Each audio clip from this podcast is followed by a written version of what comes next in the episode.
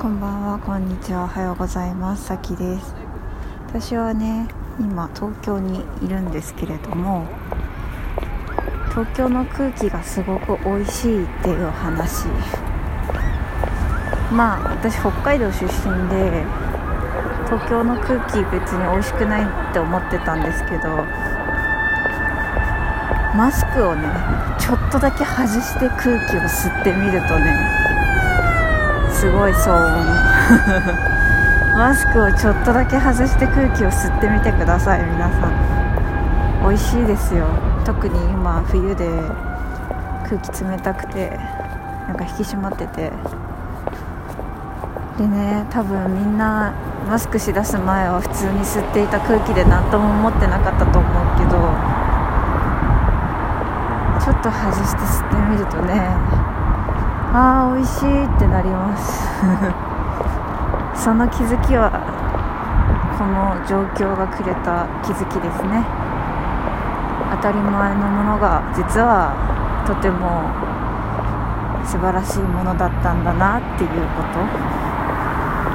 まあマスクを外していいよっていう時期が来るかどうか私にはちょっとわからないんだけれども。もしみんなでマスク外す時が来たらみんな気づくと思います。美味しいって。こんな美味しい空気吸ってたんだって。気づくと思います。まあね今街中で堂々とマスク外すの難しいと思うんですけど。なんだろうなマンションの廊下とかさ誰もいないところとか。美味しいですよ。今まで私たちが普通に吸っていた空気そんな実験をよければしてみてください。そして今日広告を見たんですけど島本理生さんの「ファーストラブという小説がね映画化するみたいで私その小説ドイツにいた時読んだなと思ってその時のことを思い出してました。えっとドイツで図書館があって日本語の小説がまあ一棚ぐらいだけあって数十冊かな。100冊いかないくらいかな。それしかないもんだからそこにある小説を片っ端から読んでましたね。本当にね楽しかったなと思ってその時期。私音楽留学に行ってたのに小説にはまっていっぱい小説読んででも楽しかったなって。なんかそう考えてるとですね私ってもうずっと幸せだなって思うんですよね。今日もで新しいアルバイト先の研修で私国語を教えるんですけどこれからその場所では。違う塾では算数を教えていて次の塾では国語を教えるという謎な状況なんですけど。なんかね国語ってなのでまあなんか研修というか過去問解いてみたりするわけですよ。面白いんですよね国語のテストの文章が今読むと。今日はなんか時代なんだろうかなえっとね時代についていけない80歳くらいの方が自分でね自分のことを言ってるんで適応不適応不適合者じゃなくて適応できない老人のなんちゃらみたいな。そのまず手書きじゃない手紙はダイレクトメールだと思って全部捨ててたっていう話から始まって。だけど知ってる人からのメールがそのパソコンの文字メールっていうか手紙かが来るよ来る来た。でそこから始まって、まあ、いろんなね機械がどんどん進歩して進んでいくんだけどみたいな。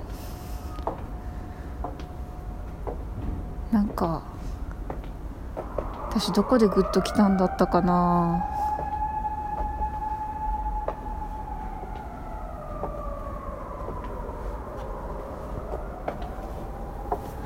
ちょっと今マンションの前に着いたのでマスクを外しますね。美味しい。とにかくですね、まあ、この80歳の方が書いた文章をね小学生が読んで問題に答えるってめちゃめちゃ大変だろうなとは思うんですけど私が今読むとねとにかく面白くていろいろそんな時間そんな文章を読んで問題に答えてでなんかその読み取り方とかまとめ方とかを解説読んで勉強してみたいなそういう勉強いわゆるをその研修のお金もらいながらするって幸せだなって 思ってました。でまあもう一個の塾では算数を教えててその時も算数を勉強するっていう 時間があって算数勉強しながら研修のお金もらうっていう。その時も幸せだったんですよね。だから私多分全部つながっちゃうなと思ってこれから。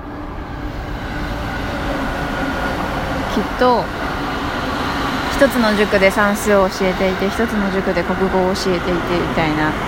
なんかもうもう一つのなんかね、あの元からやってるとこでは最近英語とかも教え始めていてなんかそうやって自分が何より自分がねどんどん勉強できるわけでなんかマスターしたいことがあったらその弟子を取るといいですよ。勝手に自分が成長するんで。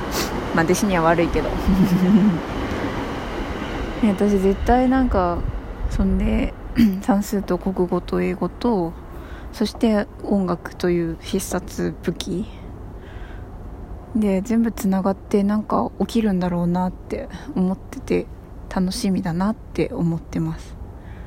ということでなんかずっと幸せだなっていう話でした。